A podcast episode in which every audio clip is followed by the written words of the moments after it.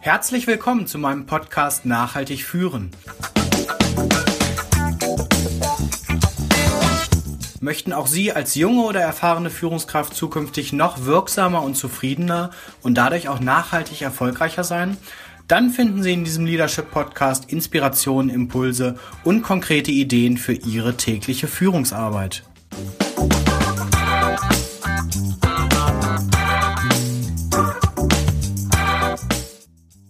Mein Name ist Sebastian Hollmann. Ich begrüße Sie herzlich zu Staffel 1, Episode 4 meines Podcasts Nachhaltig führen. Schon unsere Großeltern wussten ja, aus Fehlern wird man klug. Und daher möchte ich gerne heute mit Ihnen einen Blick auf die sieben Todsünden der Führung werfen und auch überlegen, welche Anforderungen sich daraus an moderne Führungskräfte ableiten lassen. Dazu starten wir mit einem Zitat, wie auch beim letzten Mal. Und zwar stammt es diesmal von Napoleon Bonaparte, der zu einem seiner ranghohen Soldaten gesagt haben soll, es gibt keine schlechten Mannschaften, Marschall, es gibt nur schlechte Offiziere. Naja, und äh, inzwischen gibt es zahlreiche Führungs- und Management-Ratgeber. Ähm, ein paar davon werde ich auch noch in die Show Notes packen zu dieser Episode. Ein sehr, sehr gutes Buch, was ich Ihnen beispielsweise empfehlen kann zum Thema klassische Führung, ist das Buch Führen, Leisten, Leben von Fredmund Malik. Oder es gibt auch zahlreiche gute Bücher von Reinhard Sprenger beispielsweise. Da finden Sie einige Tipps in den Show Notes zu dieser Episode. Die Show Notes finden Sie wie immer unter nachhaltigführen.blog slash S01E04. Also S für Staffel 1 und dann Episode 04. Nachhaltigführen.blog, führen wie immer mit UE. Und naja, es gibt zahlreiche Führungs- und Managementratgeber inzwischen. Trotzdem würde ich sagen, dass der Reifegrad der Führung in deutschen Unternehmen allenfalls mäßig zu nennen ist. Und es liegt häufig vor allem daran, dass viele Unternehmen den Stellenwert der Mitarbeiterführung einfach noch nicht erkannt haben. Zwar reden wir jetzt in Zeiten von Industrie 4.0, überall auch von Arbeit 4.0 und Führung 4.0. Das ist aber, glaube ich, von der Praxis noch weit entfernt. Weil in deutschen Unternehmen ist es einfach im internationalen Vergleich immer noch so, dass man sehr stark über die technische Ebene kommt, über das inhaltliche Know-how, was ja vielen Unternehmen auch jahrelang eben Wettbewerbsvorteile verschafft hat. Die Kehrseite der Medaille ist allerdings, dass in vielen Unternehmen weiterhin sehr stark die fachliche Ausbildung und die fachliche Expertise auch dominiert. Das haben wir im letzten Podcast schon diskutiert, dass eben viele Führungskräfte aufgrund ihrer Fachkompetenz vor allem befördert werden, weniger aber aufgrund ihrer Führungsfähigkeiten. Und äh, inzwischen haben viele Unternehmen zwar erkannt, dass es Sinn macht, den Mitarbeitern auch methodische und soziale Kompetenzen zu vermitteln, aber häufig eben aufgrund der Nähe zur fachlichen Bewältigung der Aufgabe. Ja, zum Beispiel nehmen Sie einen IT-Spezialisten, der eine Software unternehmensweit einführen muss und der benutzt eben Kenntnisse wie er dieses Projekt sinnvoll strukturieren kann, um eben sicherzustellen, dass das Budget und der Zeitrahmen eingehalten wird. Den schickt man wahrscheinlich zum Projektmanagement-Seminar. Oder Vertriebsleiter, äh, der wöchentlich mit seiner Mannschaft Abstimmungsrunden und Sales-Meetings macht, der braucht wahrscheinlich auch die Qualifikation, Besprechungen gut zu leiten, Moderationstechniken sinnvoll einzusetzen. Also fährt er zum Moderationsseminar.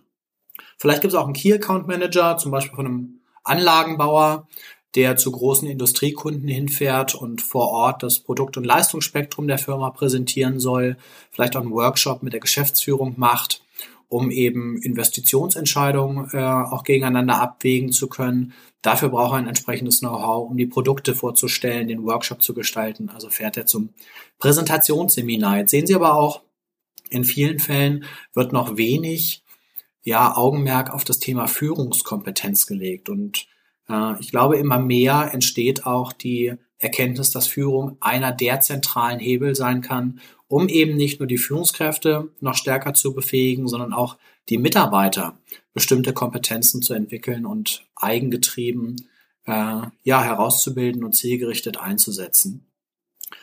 Führung beschränkt sich bisher noch sehr, sehr stark auf eine fachliche Vorgesetztenrolle im Organigramm, falls es das überhaupt gibt. Und auch die Führungskräfte, ja, konzentrieren sich in vielen Fällen lieber auf ihre eigenen fachlichen Aufgaben, die sie vielleicht noch haben, weil sie die natürlich gelernt haben und weil sie auch wissen, ich werde an den Ergebnissen hinterher gemessen, die da rauskommen und eigentlich macht mir das auch, auch viel mehr Spaß, was ich bisher mein Leben lang so als gute Fachkraft gemacht habe. Und äh, ich glaube, das dreht sich zunehmend. Dennoch ist in vielen Organisationen immer noch Befehl und Gehorsam angesagt, wenn es um Führung geht.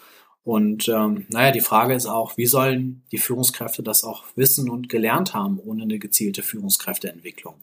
Von daher möchte ich Ihnen jetzt mal die sieben größten Fehler vorstellen, die ich so in der Praxis, in der Arbeit mit Unternehmen in der Vergangenheit gesehen habe, auch im Coaching mit Führungskräften. Das habe ich mal sehr plakativ, provokant vielleicht als die sieben Todsünden der Führung zusammengefasst. Die nenne ich Ihnen erstmal im Überblick, bevor wir da ein bisschen detaillierter umsteigen, einsteigen. Also Todsünde eins: die Mitarbeiter werden zu autoritär geführt. Todsünde zwei: die Mitarbeiter werden genau das Gegenteil zu lasch und zu partizipativ geführt. Nummer drei: die Mitarbeiter werden zu wenig oder auch gar nicht geführt. Ne, das ist so das Prinzip Management bei Robinson, wenn Sie das kennen. Alle warten auf Freitag und die Führungskraft versteckt sich vielleicht in ihrem Büro. Todsünde Nummer vier, die Mitarbeiter werden nicht zielorientiert genug geführt. Im letzten Podcast haben wir ja auch gesagt, dass Führung immer auch Ziele erfordert und sich sehr stark am Ergebnis orientiert, zumindest wenn wir über die klassische Führung sprechen. Todsünde Nummer 5, die Mitarbeiter werden zu kleinteilig und operativ geführt und das Big Picture fehlt. Todsünde Nummer 6, die Mitarbeiter werden nicht entwicklungsorientiert genug geführt. Und Todsünde, Todsünde Nummer 7 und eine der schlimmsten, die Mitarbeiter bekommen zu wenig Anerkennung und Feedback. Und jetzt hatten wir schon gesagt, aus Fehlern lässt sich wunderbar lernen. Dennoch möchte ich hier gar nicht irgendwie anklagen, Missstände, Missstände aufzeigen, sondern eher mal mit einem Augenzwinkern konstruktive Kritik üben und Ansatzpunkte zur Verbesserung aufzeigen. Von daher werde ich bei jeder Episode auch mal gemeinsam mit Ihnen herausarbeiten, was sind so die Dinge, die wir daraus lernen können. Sprich, welche Anforderungen, Eigenschaften, Kompetenzen braucht es eigentlich, um eine gute Führungskraft zu werden. Und das werden wir in den nächsten Episoden dieses Podcasts noch um weitere Werkzeuge, Instrumente, Techniken erkennen, äh, ergänzen, die Sie eben brauchen, um unterschiedliche Führungssituationen auch erfolgreich und souverän zu meistern und dadurch noch wirksamer und nachhaltig erfolgreicher und zufriedener zu werden. Kommen wir jetzt aber zu den sieben Todsünden im Einzelnen. Todsünde Nummer eins, die Mitarbeiter werden zu autoritär geführt.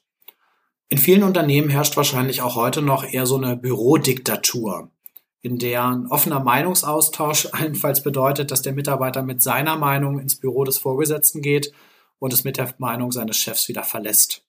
Ja, die Gründe dafür, dass Führungskräfte oft als so autoritäre Alleinherrscher reagieren, regieren, können sehr vielfältig sein, hängen sicherlich an der Führungskompetenz und auch Erfahrung und vor allem an der Persönlichkeit der Führungskraft selber und ihrer Einstellung gegenüber den Mitarbeitern. Vielfach ist einfach nicht die Einstellung da, vielleicht kennen Sie das aus der Transaktionsanalyse einer bestimmten psychologischen Richtung, dass man sagt, ich bin okay als Führungskraft und du bist als Mitarbeiter, als Mensch auch absolut in Ordnung. Und dann haben wir eine gute äh, Gesprächsebene, auf der wir auf Augenhöhe diskutieren können. Da kann es immer noch sein, dass ich Leistung oder Verhalten kritisiere und dazu Feedback gebe. Nur wenn ich eben meine Mitarbeiter auch täglich spüren lasse, so als Bürodiktator, ich bin okay, aber du bist es nicht, dann wird sich das eben auch sehr, sehr schnell auf die Mitarbeiter übertragen und zu einer selbsterfüllenden Prophezeiung werden. Wenn ich immer nur glaube, die Mitarbeiter sind faul und träge und nicht kreativ und müssen angetrieben werden und ich nehme mir auch gar nicht die Zeit, mal hinter die Fassade zu gucken und den Mitarbeiter zu fragen, welche Ideen er denn hat und sein Potenzial zu nutzen, naja, dann wird sich der Mitarbeiter wahrscheinlich auch relativ schnell zurücklehnen und sagen, hey, das ist offensichtlich gar nicht gefordert und erwünscht. Und da wird relativ schnell ein Teufelskreis draus, dass sich ja sein das dominante, misstrauensgeprägte Weltbild der Führungskraft auch immer mehr verstetigt, weil sich die Mitarbeiter auch zurückziehen und einigeln und dann eben auch auf Durchzug schalten, Dienst nach Vorschrift machen. Und dann gewinnt die Führungskraft natürlich erst recht den Eindruck, hey, genauso ist der Mitarbeiter auch, wie ich ihn eingeschätzt habe und wird erst recht sich besonders autoritär verhalten. Was lässt sich daraus lernen und ableiten? Naja, zum ersten brauchen Führungskräfte eine hinreichende Selbstreflexion, um überhaupt erstmal zu sehen, wie komme ich darüber, wie wirke ich auf andere. Dann auch eine gewisse emotionale Intelligenz. Ähm, bedeutet ja, bin ich in der Lage, meine eigenen Gefühle, wenn sie hochkommen, gut zu erkennen, zu steuern und auch mit den Gefühlen anderer, die mir entgegenschlagen, umzugehen. Da gibt es ja das schöne Buch von Daniel Goleman, Emotionale Intelligenz verlinke ich auch in den Show Notes zu der Episode. Dann ist es wichtig für Führungskräfte auch entsprechend auf die Persönlichkeit ihrer Mitarbeiter einzugehen, sich auf dieses Verhalten sinnvoll einzustellen, um die Mitarbeiter gut zu erreichen, nicht so von oben herab zu behandeln und eben die Mitarbeiter mit den Ideen, die sie haben, mit den Dingen, die sie einbringen können, auch entsprechend einzubeziehen und partizipieren zu lassen und nicht immer alles so als autoritärer Alleinherrscher zu entscheiden. Kommen wir zur zweiten Todsünde. Die Mitarbeiter werden zu lasch und übertrieben partizipativ geführt. Das steht im krassen Gegensatz zur Bürodiktatur, die wir gerade beschrieben haben. Und wer so ein sozialromantischer Kuschelkurs, den gibt es sicherlich auch in vielen Unternehmen. Nach dem Motto, ah, tu du mir nichts, dann tue ich dir auch nichts. Bin so übertrieben partizipativ, muss jeden immer bei jeder Entscheidung mit ins Boot holen, versuche Konflikte zu vermeiden, äh, spüle Dinge, die ich sagen will, unnötig weich, formuliere Feedback nicht so direkt, sondern sage, ja, wäre schön, wenn Sie mal drüber nachdenken könnten, vielleicht zu versuchen. Und dann lernt der Mitarbeiter eben auch, naja, wenn da keine Konsequenz dahinter steht, dann passiert wahrscheinlich hinterher auch nichts. Schönes Buch, wenn Sie gerne in dem Zusammenhang was lesen möchten, ist, ich glaube, es heißt Die Weichmacher von Thomas Wasek. Die Weichmacher, das süße Gift der Harmoniekultur, wo er eben auch beschreibt, auf 150 Seiten lässt sich ganz gut so runterlesen, welche Konsequenzen hat das eben auch, wenn Entscheidungen nicht klar getroffen werden, Dinge immer weichgespült werden, welche negativen Entscheidungen hat das und Mitarbeiter so pseudo-partizipativ äh, beteiligt werden. Weil sie kennen das schöne Motto, wer nach allen Seiten offen ist, kann nicht ganz dicht sein. Von daher ist es manchmal eben auch notwendig, klare Entscheidungen zu treffen, konsequent in der Sache zu sein, aber immer respektvoll dem Menschen gegenüber. Sonst führt das eben dazu, dass Entscheidungen zu lange hinausgezögert werden oder inhaltlich aufgeweicht oder vielleicht auch gar nicht getroffen werden. Ebenso kann das dazu führen, dass aufgrund dieser Harmonieorientierung vielleicht mangelhafte Leistungen oder ja, notwendige Konflikte gar nicht angesprochen werden oder ausgetragen werden. Es führt häufig dazu, dass sie so unter der Oberfläche weiterköcheln und die Zusammenarbeit belasten. Da gilt aber ran ans Netz, Störungen haben immer Vorrang und müssen auch angesprochen werden, damit man auf einer sachlichen Ebene sich gut verständigen kann.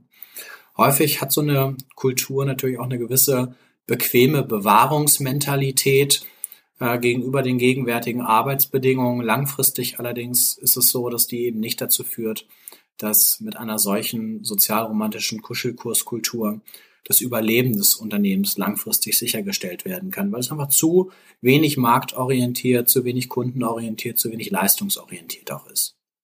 Von daher ist es wichtig, dass es eben erfolgreichen Führungskräften auch gelingt, die notwendige Konsequenz zu zeigen, klar und zielorientiert zu sein, richtige Entscheidungs- und Durchsetzungsstärke auch zu haben, es jedoch gleichzeitig wichtig ist, eine gezielte Partizipation zu betreiben, die Mitarbeiter dadurch zu motivieren und weiterzuentwickeln.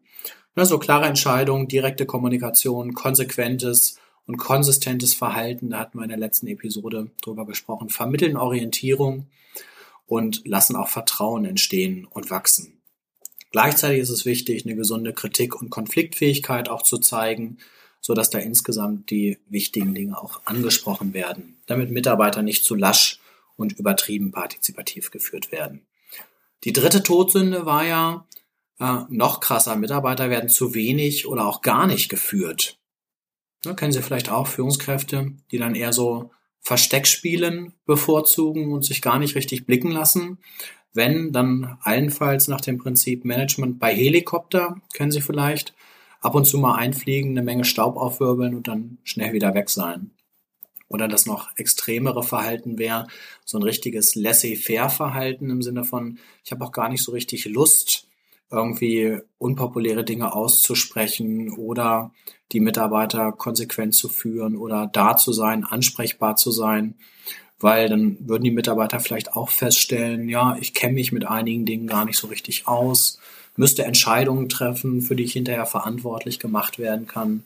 Naja, jedenfalls ähm, zeichnet sich häufig ein solcher, ich möchte ihn mal nicht Angriffspakt nennen, vor allem dadurch aus, dass jegliche Konsequenz und Kommunikation auch fehlt und dadurch entsteht eben eine große Ziel- und Orientierungslosigkeit für die Mitarbeiter und eben auch nicht so viel Motivation. Das heißt, ich werde wahrscheinlich ja die Leistung maximal äh, entlang meiner persönlichen Grenznutzenkurve anbieten, wenn man so möchte, aber auch nicht viel mehr zeigen, was einfach heißt, ich mache Dienst nach Vorschrift.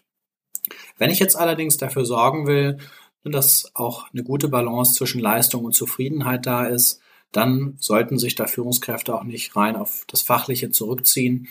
Ähm, ich wiederhole meine Forderung aus der ersten Episode, wer Menschen beschäftigt, muss sich auch mit Menschen beschäftigen. Deswegen ist es notwendig für Führungskräfte, da richtig situativ auch entscheiden zu können, welchen Führungsstil brauche ich, zielorientiert zu führen, Orientierung zu geben, hinreichende Kommunikationsskills aufzuweisen, Feedback zu geben und natürlich sich selbst und auch die Mitarbeiter Motivation entsprechend zu fördern. Der vierte Führungsfehler oder die vierte Todsünde ist, die Mitarbeiter, hatten wir gerade schon angesprochen, werden nicht zielorientiert genug geführt. Ja, und gerade in Zeiten, in denen das Unternehmensumfeld eher VUCA ist, vielleicht kennen Sie diesen neuen Kunstbegriff, steht für volatil, unsicher, komplex und auch mehrdeutig im Sinne von ambiguous wäre das englische Wort dafür und wo viele Geschäftsmodelle von Disruption auch bedroht werden, ist, glaube ich, eine klare Ausrichtung auf Ziele das oberste Gebot der Führung. Weil im Zustand kontrollierter Zielunklarheit mag wahrscheinlich jeder Weg irgendwie der richtige sein. Sie kennen den Spruch, wer keine Ziele hat, kann sich nicht verlaufen. Aber richtig motivierend ist ein solcher Schlingerkurs wahrscheinlich nicht. Vielleicht nur für die in Lauerstellung befindlichen Wettbewerber. Denn Ziele sind wichtig, um Menschen Orientierung zu geben.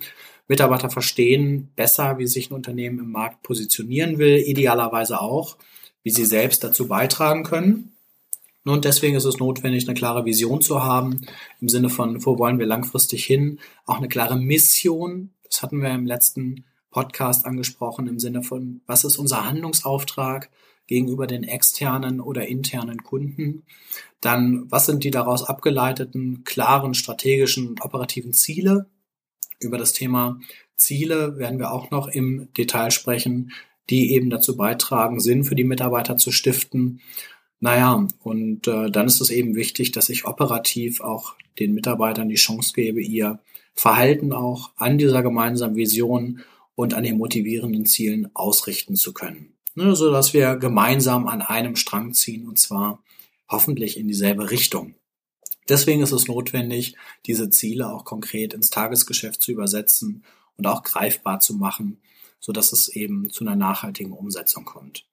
Was sich daraus ableiten lässt, ist, dass Führungskräfte eben auch die Fähigkeit brauchen, Visionen zu entwickeln, Sinn zu vermitteln, Strategien zu planen, die in Maßnahmen umzusetzen und in diesem Prozess auch die Mitarbeiter gut abzuholen und mitzunehmen. Die fünfte Todsünde der Führung ist, Mitarbeiter werden zu kleinteilig und zu operativ geführt.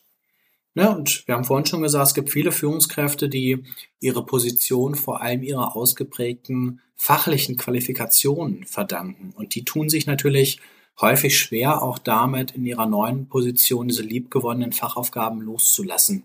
Stellen jetzt ganz verwundert fest, dass sie plötzlich Führungskraft sind und eigentlich hatten sich das ganz anders vorgestellt. Jetzt verbringen sie einen Großteil ihrer Zeit mit Planen, Organisieren, Entscheiden, müssen sich mit den Sorgen und Nöten ihrer Mitarbeiter auseinandersetzen. Naja, und viele Führungskräfte neigen dann wahrscheinlich dazu, sich schnell in ihre altbekannte fachliche Welt zurückzuflüchten und ähm, wandeln dann mit vielleicht nicht gerade hochalpinem Geschick auf dem schmalen Grat zwischen notwendiger Kleinteiligkeit und übertriebenem Micromanagement und Erbsenzählerei.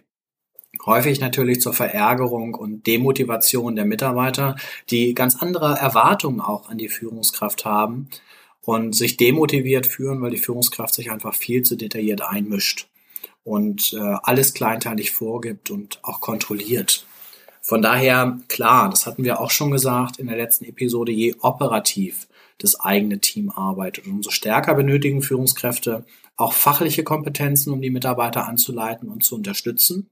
Es gibt ja auch viele Teamleiter, die selbst einen Teil ihrer Zeit weiter in den operativen Prozessen arbeiten. Das ist auch richtig und gut. Wenn jedoch allerdings für die Führungskraft die operative Zeit äh, oder operative Arbeit dazu dient, aus der Führungsaufgabe zu, Pflicht, zu flüchten, dann ist das wahrscheinlich der falsche Weg. Richtig wäre, durch die operative Arbeit weiterhin Bezug zum Tagesgeschäft zu haben, da die Probleme und Schwierigkeiten der Mitarbeiter besser zu verstehen und nicht aus den Augen zu verlieren. Nur, ja, wenn es eben darum geht, immer nur die beste Fachkraft zur Führungskraft zu machen, dann wird häufig eben der sprichwörtliche Bock zum Gärtner gemacht, weil eben Führungskräfte durchaus auch dazu neigen, sich dann auf übertriebenes Micromanagement zu konzentrieren, sich zu stark einzumischen, weil sie das eben gelernt haben und gut können. Die andere Seite der Medaille wäre eben, dass ich gerade dann stärker rangehe, auch die entsprechenden Führungs- und Leadership-Skills zu entwickeln. Von daher, was brauchen Führungskräfte, um nicht zu kleinteilig zu führen? Naja, es ist wichtig, klare Ziele vorzugeben und Aufgaben auch gezielt an die Mitarbeiter zu delegieren, auch loszulassen und eine gewisse Lust auch am Kontrollverlust zu haben. Dann ist es wichtig, gutes Erwartungsmanagement zu machen. Was braucht und erwartet eigentlich der Mitarbeiter von mir? Was sind auch meine Ansprüche an die äh, Zusammenarbeit? Und dann ist es auch ganz, ganz wichtig, Eigenständigkeit und Verantwortungsübernahme bei den Mitarbeitern gezielt zu fördern. Was ist der nächste Punkt? Der nächste Punkt, Todsünde Nummer 6, die Mitarbeiter werden nicht entwicklungsorientiert genug geführt. Wir hatten gerade gesagt, fachliche Kompetenzen sind für Führungskräfte eben auch wichtig um die Stärken und Entwicklungsfelder der Mitarbeiter gut einschätzen zu können. Und viele Studien belegen auch, dass bei vielen Mitarbeitern vor allem auch die Möglichkeit zur gezielten Weiterentwicklung, zur Motivation und Zufriedenheit beiträgt. Auf der anderen Seite gibt es aber auch die Erkenntnis, dass viele Führungskräfte ja zwar die notwendigen fachlichen Fähigkeiten haben, ihnen aber vielleicht die methodischen und sozialen Kompetenzen auch fehlen oder das Mindset fehlt und die hinreichende Bereitschaft, auch einen Beitrag zur Personalentwicklung zu leisten und sich damit auseinanderzusetzen, wie kann ich die Mitarbeiter dann noch weiter qualifizieren, coachen, Training on the Job machen. Dann wird häufig gesagt, Frau Müller, ich habe die Personalabteilung da mal ein Seminar für Sie raussuchen lassen. Da gehen Sie jetzt mal hin und dann reden wir hinterher mal drüber, äh, wie es Ihnen gefallen hat. Naja, das ist leider eher so ein Offenbarungseid wenn man möchte, von Führungskräften, die sich häufig mit der Entwicklung ihrer Mitarbeiter überfordert fühlen. Noch eine weitere Hürde für Führungskräfte, ihre Mitarbeiter gezielt zu entwickeln, ist auch gerade bei, und da würde ich wirklich von schlechten Führungskräften reden, der Gedanke, na ja, dann könnte der Mitarbeiter ja irgendwann besser werden als ich. Und dann geht er entweder meinem Team verloren oder sägt vielleicht sogar an meinem Stuhl. Naja, das ist aber wirklich eher zweit- bis drittklassige Führung, weil erstklassige Führungskräfte, die zeichnen sich meiner Erfahrung nach durch den Willen aus, die Mitarbeiter vielleicht sogar noch besser und erfolgreicher zu machen, als sie selbst es sind und ihnen im Zweifelsfall auch die Möglichkeit zur Weiterentwicklung in anderen Bereichen des Unternehmens zu geben. Nur hierfür ist es aber notwendig, sich detailliert auch mit den ja, Anforderungen des Jobs erstmal auseinanderzusetzen, dann die Stärken und Entwicklungsfelder der Mitarbeiter gut zu kennen konkrete Ziele und Qualifizierungsmaßnahmen abzuleiten, zum Beispiel Training on the Job, Begleitung zu Kundenterminen, Erfahrungsaustausch im Team und Seminare können natürlich auch ein Bestandteil der Mitarbeiterentwicklung sein.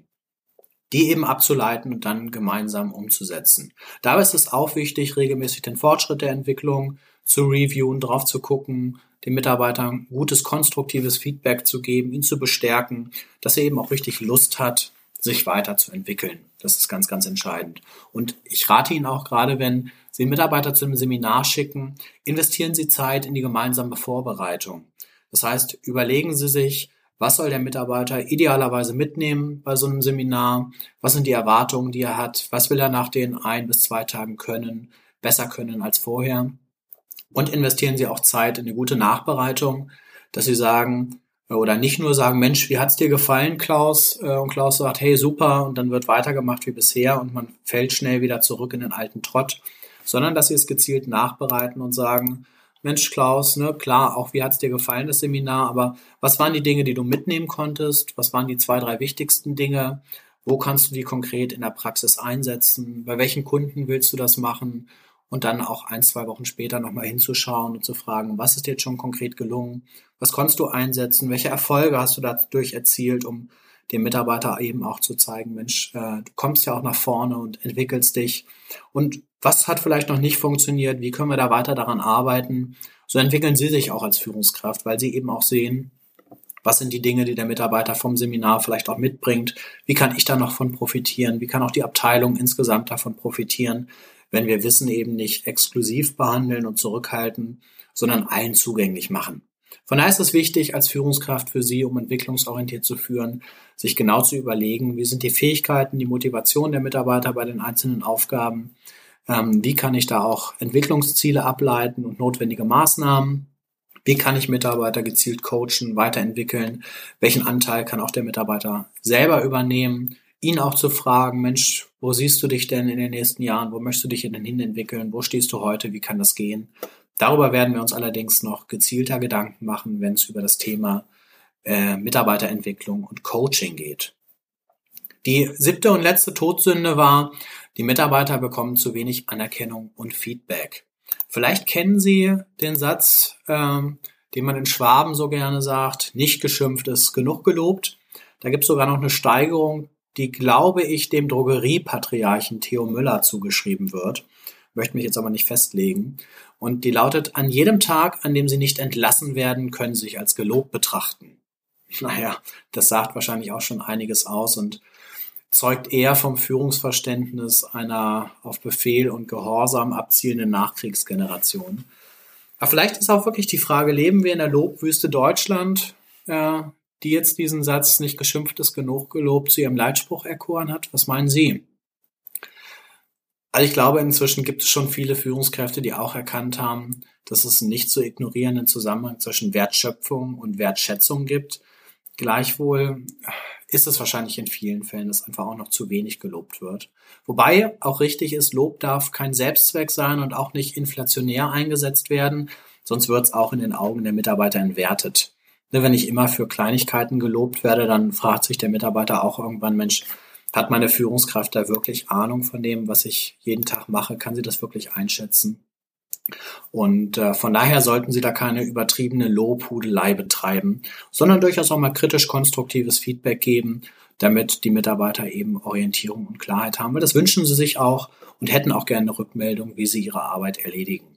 Von daher ist es wichtig, Interesse zu zeigen, sich Zeit zu nehmen für die Mitarbeiter, Wertschätzung und Lob gezielt einzusetzen und eben sozialkompetentes und entwicklungsgerichtetes Feedback zu geben.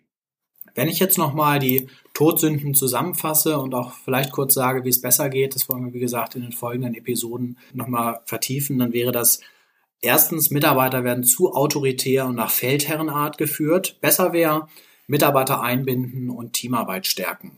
Zweitens, Mitarbeiter werden in einem Kuschelkurs zu lasch und übertrieben partizipativ geführt. Besser wäre Erwartungen genau klären und Aufgaben genau erklären und dann geht's los. Drittens, Mitarbeiter werden zu wenig oder sogar gar nicht geführt. Besser wäre als Führungskraft präsent sein und sich Zeit für die Mitarbeiter nehmen. Denken Sie vielleicht nochmal an unsere Definition von Führung zurück aus der letzten Episode. Da hatten wir gesagt, Führung heißt sich Zeit auch für die Mitarbeiter nehmen genau verstehen, was die auch brauchen, dann gemeinsame Ziele erreichen, auf diesem Weg dorthin Entscheidungen treffen und auch für die notwendigen Rahmenbedingungen sorgen. Dann vierter Führungsfehler war ja, Mitarbeiter werden übertrieben kleinteilig und zu operativ geführt, sogenanntes Micromanagement. Besser ist Verantwortung übertragen und auch Freiraum gewähren. Das setzt natürlich ein notwendiges Vertrauen voraus. Fünfter Fehler, Mitarbeitern fehlt die Orientierung durch Vision, Ziele und Feedback. Also Zustand kontrollierter Zielunklarheit. Besser wäre langfristige Ausrichtung und auch die Ziele erklären, damit die Mitarbeiter wissen, wozu leiste ich auch einen Beitrag. Sechster Fehler, Mitarbeiter werden durch die Führungskraft nicht oder zu wenig weiterentwickelt. Besser direkt vor Ort sein, Mitarbeiter coachen, entwickeln, Training on the Job anbieten. Und der siebte abschließende Fehler, Mitarbeiter werden durch fehlende Anerkennung demotiviert. Besser ist Leistung würdigen, zeitnah Lob aussprechen, aber auch natürlich konstruktive Kritik anbringen und den Mitarbeiter sagen, was die konkrete Erwartung ist. Von daher, das waren die sieben Todsünden der Führung, wo wir mit einem, ja, Augenzwinkern draufgeschaut haben, um eben zu sagen, was sind die wesentlichen Anforderungen, die sich an Sie als Führungskräfte auch richten und die sich ableiten lassen, die finden Sie alle nochmal zusammengefasst in den Show Notes. Unter nachhaltigführen.blog slash S01E04. Nachhaltigführen.blog führen wie immer mit UE. Von daher freue ich mich über Ihr Feedback zu diesem Podcast. Freue mich natürlich, wenn Sie mir auf iTunes eine Bewertung hinterlassen oder auch eine Rezension meines Podcasts. Ich freue mich über Ihre Kommentare, gerne über die Kommentarfunktion unter dem dazugehörigen Blogpost auf nachhaltigführen.blog oder gerne über Twitter. Dort finden Sie mich unter für nachhaltig führen mit UE. Von daher bin ich schon sehr gespannt auf die kommende Episode. Da geht es um das Thema Persönlichkeit in der Führung. Also welche Rolle spielt die Persönlichkeit und wie kann ich auch im Gespräch darauf achten, den Gegenüber in seiner Persönlichkeit gut zu erreichen? Was gibt es da für Tri Tipps und Tricks, die ich berücksichtigen sollte? Ich hoffe, dass Sie wieder einige Inspirationen, Ideen und Impulse aus der heutigen Folge für sich selber mitnehmen konnten. Ich freue mich, wenn wir uns beim nächsten Mal wiedersehen. Bis dahin bleiben Sie wirksam, bleiben Sie nachhaltig und bleiben Sie dran.